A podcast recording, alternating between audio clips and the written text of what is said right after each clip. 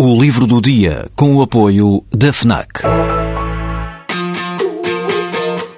Perdes a tua vez na fila, mas chegas primeiro ao último smartphone do mercado.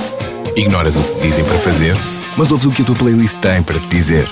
Não largas tudo para viajar pelo mundo, mas vais de malas e bagagens para o livro que andas a ler.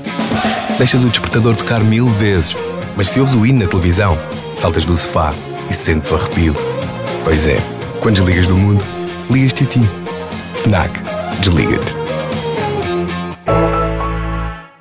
Há precisamente um século, em meados de maio de 1917, o correspondente em Petrogrado do jornal britânico Daily News escrevia à mãe, confessando-se farto do turbilhão político russo em que estava mergulhado. Não me atrevo a deixar Petrogrado durante mais de 24 horas, confessava Arthur Ransom, por causa da possibilidade de uma nova crise política, ou melhor, de uma nova manifestação da crise quase permanente. Uma crise, sabemos hoje, que era a antecâmara da Revolução Russa que viria a eclodir em outubro de 1917. O testemunho deste jornalista britânico é um dos inúmeros relatos dos dias que antecederam a chegada de Lenin ao poder, recolhidos pela historiadora inglesa Ellen Rapaport, neste livro intitulado Apanhados pela Revolução.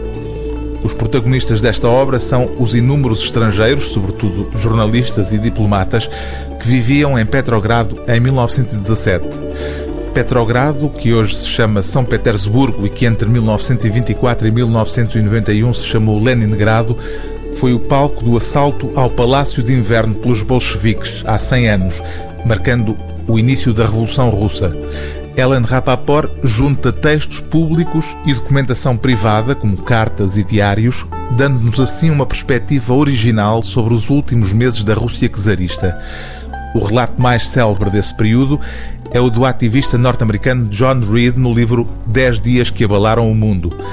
John Reed, um entusiasta da Revolução, é também uma das vozes presentes neste livro e com uma revelação curiosa. Na véspera do assalto ao Palácio de Inverno, John Reed, a mulher e dois amigos tinham bilhetes para um espetáculo de bailado no Teatro Mariinsky.